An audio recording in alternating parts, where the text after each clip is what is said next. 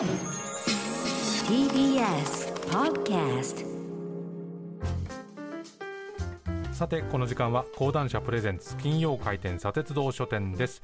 講談社から刊行された書籍の中から私武田砂鉄が本を選んで内容を読み解きながらああだこうだ考えてみようという企画でございます、えー今週と来週はですね、えー講談社現代新書で新たにスタートしたシリーズ現代新書ハンドレットというシリーズから出た2冊を紹介していきたいと思います。この現代新書ハンドレットというのがどういうシリーズかこれ本の帯に書いてありまして、えー現代新書ハンドレットとは1それはどんな思想なのかその概論と2なぜその思想が生まれたのかその時代背景3なぜその思想が今こそ読まれるべきなのか現代への応用というふうに並んでます、まあ、テーマをですねこの3つに絞って100ページプラスアルファでコンパクトにまとめた一気に読める教養新書ですというふうに紹介されております。まあでもコンパクトにまとめているというふうにはいえですね、まあ、いわゆる一瞬で分かった気になれるというこう雑学的なインスタントなものではなくて、まあ、この一冊を読むことでその思想家の考え方、まあ、今に通じる部分が見えてくるという一冊になっております、えー今週紹介するのが牧野正彦さんによるハンナ・アーレント全体主義という悪夢。来週紹介するのが梅田浩太さんによるショーペンハウアー欲望にまみれた世界を生き抜くと。いうのを紹介していきたいと思うんですが、まあ、現代新書ハンドレットとは別にこの2冊には今を生きる思想という共通したテーマが掲げられているので、まあ、今読むべき理由というのを中心に考えていければいいなというふうに思っておりますが今週はまず牧野正彦さんによるハンナ・アーレント全体主義という悪夢という本を紹介します、まあ、このハンナ・アーレントという哲学者思想家の名前というのは、まあ、この数年よく名前を目にしますね、まあ、トランプ大統領による独善的な政権運営とかですねさまざ、まな地域で勃発するポピュリズムとか、まあ、あるいは今年のロシアによるウクライナ侵攻によるこう世界秩序の崩壊とか、まあ、世の中が、まあ、あんまりよろしくない方向に向かっている時に頻繁に見かけるお名前でもあるんですが本の帯にはこういうふうに紹介されています。人々を分断し生活基盤を破壊し尽くす全体主義格差が拡大し民族人種間の対立が再燃しテクノロジーが進化を遂げる今日の世界。形を変えた全体主義が再び現れる危険性はあるのかというふうに書かれています。えハンナ・アーレントは1906年に生まれて1975年に亡くなったドイツ出身のユダヤ人哲学者でヤスパースとハイデガーに支持をして33年にナチス政権が成立した後にパリに亡命をします。41年にアメリカに亡命しナチズムとかスターリニズムなどの全体主義国家の分析をして代表作としては全体主義の起源人間の条件革命についてエルサレムのアイヒマンなどの作品で知られています。まあ、ハンナ・アーレントがこのナチスによるユダヤ人の大量虐殺のニュースを初めて知ったときに、まあ、これは決して起きてはならないことだったと漏らしながらもですね、まあ、この大量虐殺っていうのは一握りのものの犯した残虐残虐行為ではなくて、まあ、数百万人と言われる人間を拘束して収容所で殺処分するっていうのは、まあ、警察とか軍隊とか行政とかナチス党とか親衛隊などの実行部隊が、まあ、その遂行を担うだけじゃなくてやはりこう無数の人間が協力しなければ到底なし得ることではないというふうに言っていて、まあ、そこにはですね、まあ、普通の市民、まあ、普段は他人に暴力を振るったり犯罪に手を染めたりすることなどないはずの普通の人が、まあ、密告に協力をしたり関与していたと。いうふうに言うんですね、まあ、そして同時にこの殺害の標的となるユダヤ人自身も、まあ、難を逃れようとあるいは大切な人を救おうとですね、まあ、収容対象者のこう選択とか、まあ、収容所に移送するとそういうのに協力をしたんだと、まあ、結果的にまあナチスの指示に従順に従っていったわけですね、まあ、これはあのもう人間性そのものを疑う行為であって、まあ、牧野さんはですねナチスが行ったことは人間を人間とと人間として成り立たせている基盤そのものの破壊だったと、まあ、そうした人間破壊の現象をハンナ・アーレントは全体主義と名付けたのであるというふうに書いてます、まあ、既存の道徳規範とか伝統っていうのをはじめとする一切のものを破壊する、まあ、こういう現象状態っていうのは、まあ、遠い昔の話と言えるんだろうかというのが、まあ、本書の全体に流れかけ流れている、まあ、問いかけではあるわけですね。で牧野さんは全体主義が形を変えて再び登場する危険はむしろ拡大しているというふうに書いてます、えー具体的にですね例えば政府が国民の求めている情報を隠蔽し行政が関係文書や資料を隠匿改ざんする事件が頻発している。民間企業でも顧客や消費者に公表すべき情報の隠蔽や改ざんは日常的に行われている。情報の隠匿や虚偽に対する不信はそうした事態を伝えて監視すべきマスメディアや野党にも及んでいる。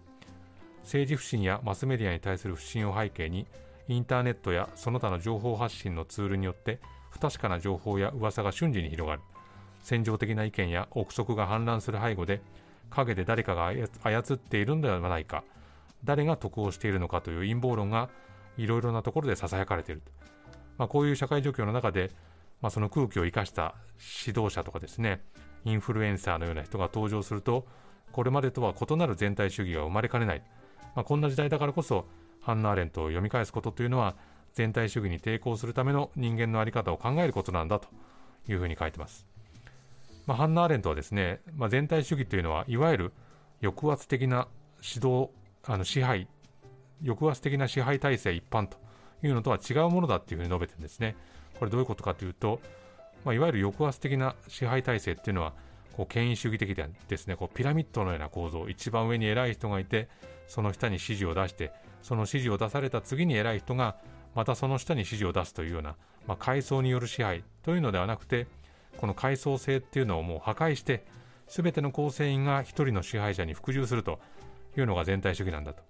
なのでこの全体主義っていうのは明確な構造を持たないでむしろその構造そのものを破壊する運動であるというところに特徴があるというふうに書いてるんですね、まあ、全体主義運動においてはですね、まあ、指導者の役割も変化していって、まあ、もちろん多数の人を呼び集める指導者、まあ、こういう人の結出した能力っていうのは必要な条件ではあるものの、まあ、運動が多数のものを巻き込んで自動的に展開していくっていう段階になるともう指導者の個人のですね指導者個人の能力とか資質っていうのがなぜかあまり重要性を持たなくなるっていうんですね、まあ、それよりも敵が誰かというのを明確にして潜在的な危険分子はこいつだっていうふうに判断をして特定の階級とか民族とか人種とかまあ、そう集団に属する人間をですねこう体制を壊す人たちなんだ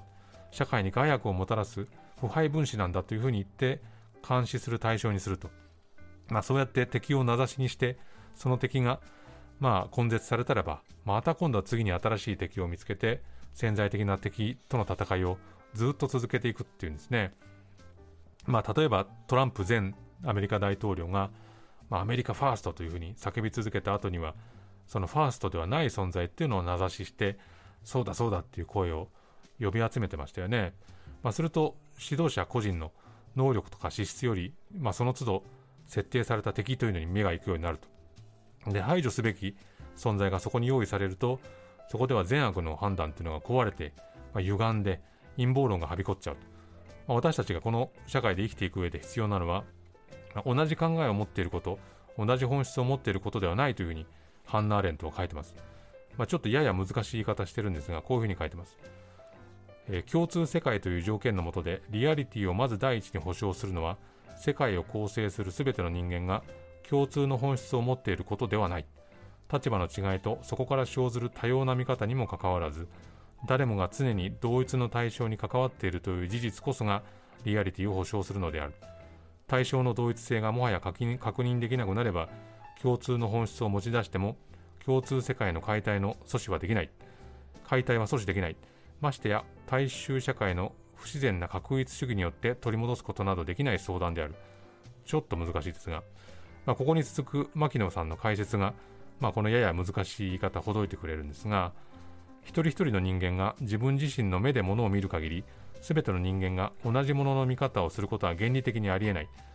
我々が生きているこの世界において時間と空間を特定すれば全く同一の場所に複数の人間が同時に存在することは物理的にありえないように一人一人の占める場所が違えばそこから見える景色も異なってくる。皆が同じ視点から確一的な見方をするのではなくそれぞれの立ち位置は違うけれども同じ対象を見ているという事実こそが重要なのだというふうにあります、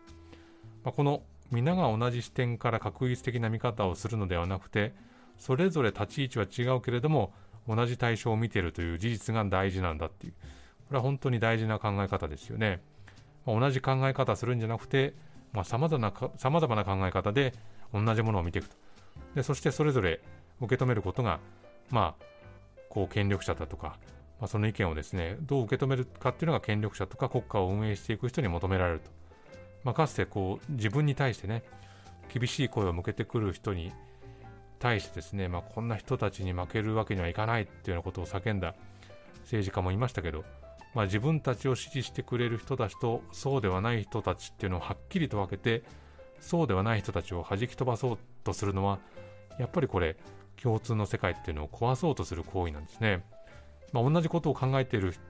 人だらけの世界ってことじゃなくて違うことを考えている人たちがいてその人たちが同じ対象を見て意見を述べている世界っていうのを保たなくちゃいけないというふうに繰り返してですね、まあ、断言をする。俺はこう思っててこれ以外に正しい考えないんだっていうふうに力強く発言するのが、まあ、どうも流行ってる時代ですけどそもそもそれって思考と言えるものなのかどうかという疑いもありますね、まあ、この辺りはこの数日流行っているなんだかねそのネット上であるこう論破っていうんですか、まあ、そういうものともちょっと近いのかなと思いますけどね。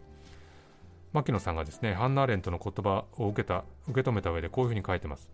思考は今自分がしている活動から一歩退いてそれを眺めることから始まる。そこに自分の中の他者との対話が生まれる。自分を取り巻く周囲の成り立ちから身を引いて客観的に眺めること立ち止まって考えることは誰にでもできるし誰もがやっている作業であるということですね、まあ、ある人間の業績についてその意図や目的失敗や過ちをも含めた結果について語ることはその行為についての思考がすでに含まれている。そのようにして伝えられた物語は今度は受け手の思考を促すだろう。ひいてはそれが新たな行為の可能性を開くことにもなるとハンナーレントは言うのであるというふうに書いてます。そして全体主義によって破壊されたそれまでの伝統やイデオロギーに頼らず従来とは全く異なるやり方で人々のさまざまな活動を結び合わせていくこと。人間には新しいことを始める能力が備わっているはずであるというふうに締めくくってるんですね、